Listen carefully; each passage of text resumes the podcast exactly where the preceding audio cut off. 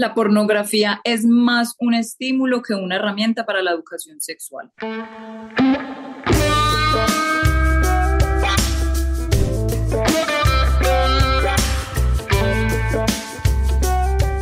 Eh, sí utilicé la, pornografía estando más joven para aprender eh, de sexualidad muchísimo más del tema porque pues vengo de una familia grande con una cultura un poco cerrada entonces no se hablaba por tabús, entonces utilizan la pornografía para tener como ideas de, de lo que era el sexo.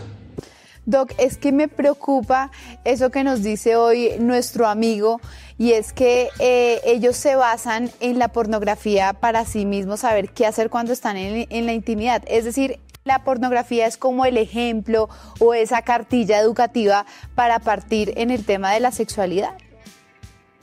Totalmente, es que hay tan poca información en cuanto a todo lo relacionado a la educación sexual, a la sexualidad, que pues, no, imagínate, uno adolescente, bien hormonal, uno quiere conocer, uno es curioso, entonces como no le facilitan esa información ni, ni en el colegio, ni en, ni en la casa, pues porque los amigos tampoco es que sean los más expertos, entonces ¿qué buscan? Buscan cosas como la pornografía, pensando que es que ahí van a aprender todos los trucos para hacer pues los mejores polvos del mundo pero es que siento que la pornografía lo que nos está haciendo es tener ese imaginario y aumentar las expectativas de los pobres hombres que están intentando hacer humanamente algo lo posible y se enfrentan a semejantes mujeres y hombres que duran eh, con el pene parado más de 10 minutos. Eh, claro, como eso tiene edición, entonces pensarán que es media hora y demás. Y estamos pasando es ya algo irreal. Totalmente, o sea, tenés toda la razón, así, tal cual. Es que como que se les ha enseñado que, pues como hablábamos la otra vez, muy cultural, pues que, que todo va a depender como del pene, de la duración y eso, lo que hablábamos la otra vez, que entonces se generan unas expectativas impresionantes y esto los lleva, pues que con la pornografía, a ver, que es ficción, entonces como si viéramos eh, después de ver Spider-Man quisiéramos montarnos por todos los edificios, eso es imposible, es lo mismo, la pornografía es ficción, es demasiado exagerado, es demasiado, es súper editado, entonces les genera tantas expectativas que esto los lleva a hacer otro tipo de cosas que empiezan a atentar contra su salud, como es los potenciadores sexuales. No sé si alguna vez has escuchado sobre esto. No, pues Doc, yo he visto cantidad de potenciadores sexuales en todas las redes sociales, en Instagram, en Facebook, eh, incluso en Twitter, incluso me los han compartido. Entonces está el mero macho, el pipilongo, está el Australia eh, cángaro.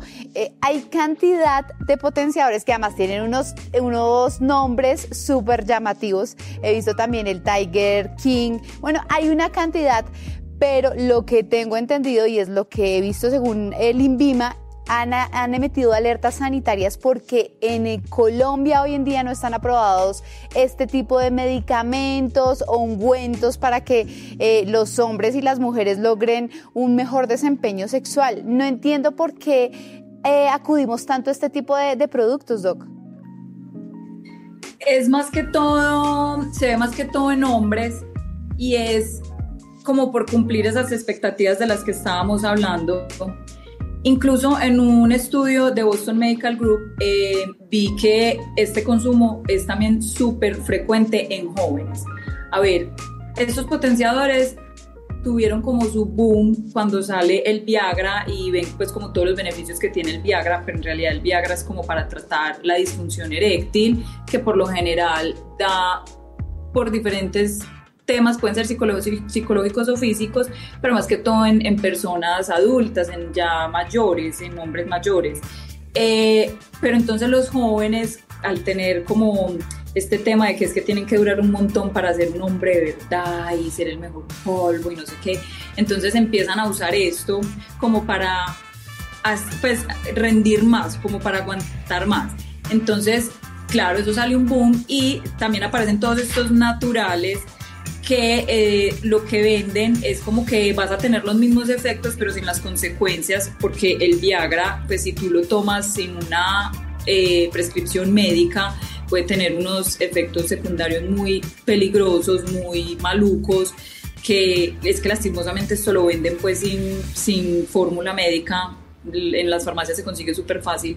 Entonces también crean estos supuestamente naturales para, para que sea como más fácil la venta. Incluso en otro estudio, no me acuerdo si era el mismo de Boston Medical Group, decían que de pronto se podía tratar más de un tema de marketing que lo que en verdad podía ser. Entonces se daba lo que se conoce como el efecto placebo.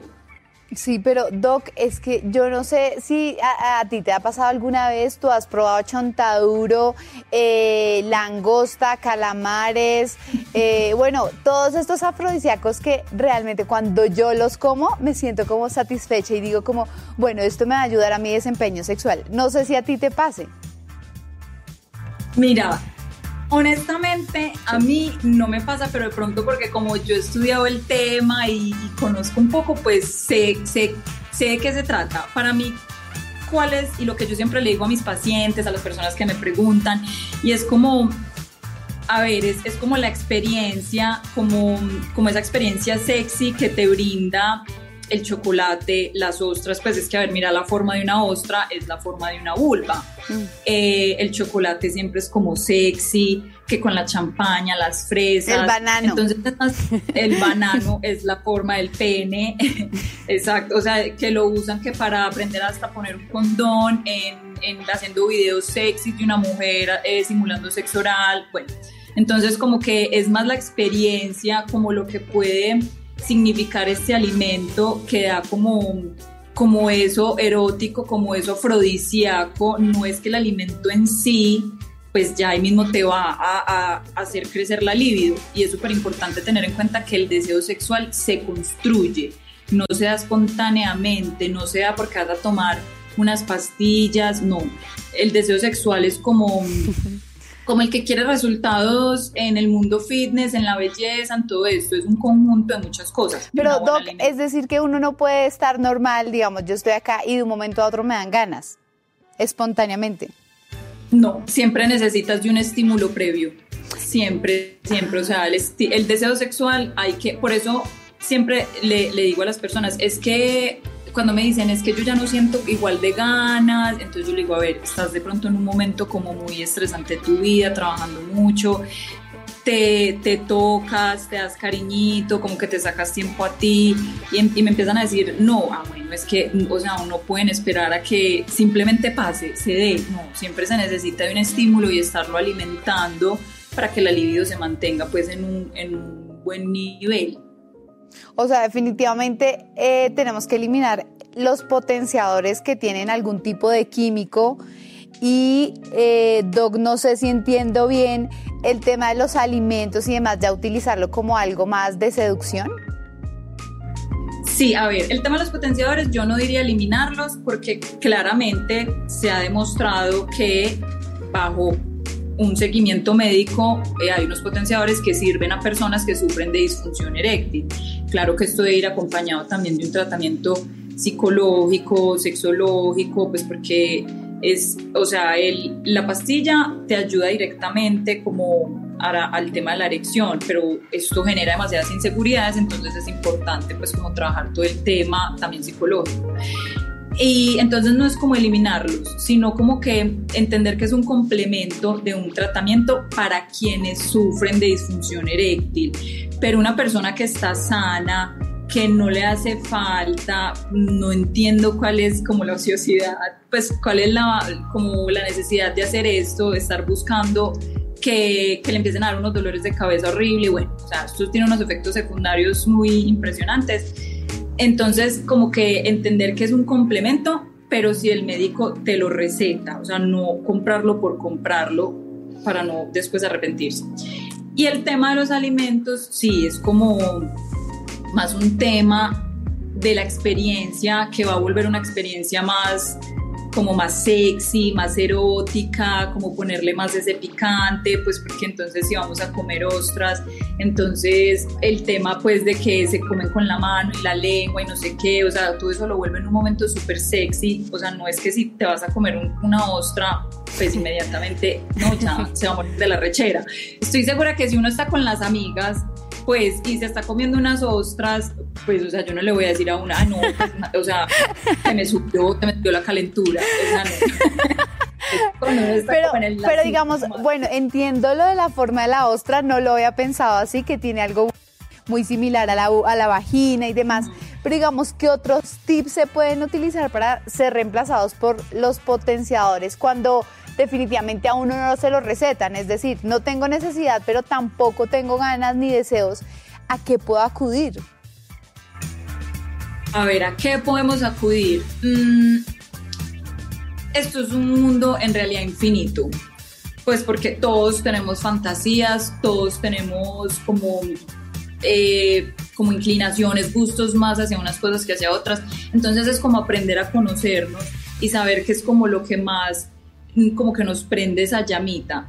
Por ejemplo, si son en parejas, mm, yo siempre les digo como, como pues, o sea, porque usan potenciadores, parejas que han caído en la monotonía, entonces como el hombre por cumplirle a la mujer empieza a tomar esto y que pesar que la relación caiga en eso. Entonces que empiecen más como a hacer, por ejemplo, jueguitos. Hay un juego que a mí me fascina, que saca demasiado la rutina, que yo siempre lo recomiendo y es súper fácil en realidad, es sacarle tiempo. Es un juego de roles. Entonces se van eh, cada uno por su lado y dicen nos vamos a encontrar en tal parte pero entonces no te vas a llamar fulanito y Susanita, sino que te vas a cambiar el nombre, ojalá te vistas diferente a como siempre te vestís y nos encontramos en un bar y vamos a hacer como si nos estuviéramos conociendo por primera vez y vamos a tener sexo casual.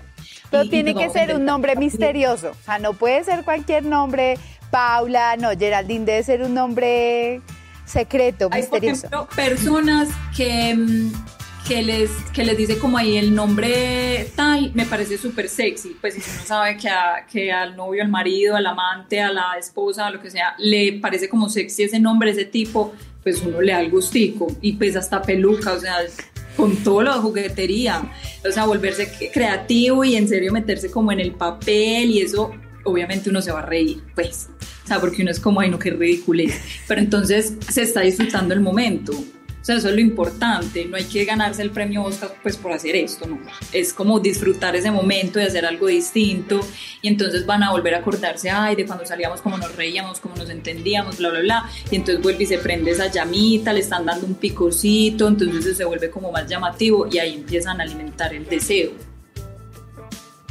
Bueno, pues Doc, no quedamos súper antojados con toda esta, esta información. Lo único que yo sí debo decir es que definitivamente el tema de la pornografía eh, no es, puede tratarse como un tema de, de gusto, de inspiración, pero no debe ser eh, la educación ni debe ser en lo que basemos nuestra vida sexual íntima, porque como lo hemos comentado en este capítulo, es completamente una ficción.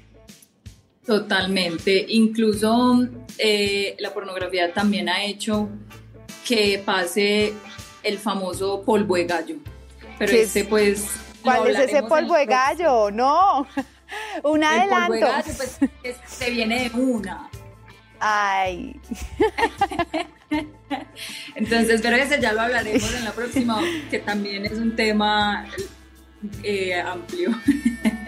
Un hombre no busca una pastilla para una erección, lo que realmente busca es la felicidad de su pareja. Por eso el verdadero vigorizante sexual está en el cerebro más no en los genitales.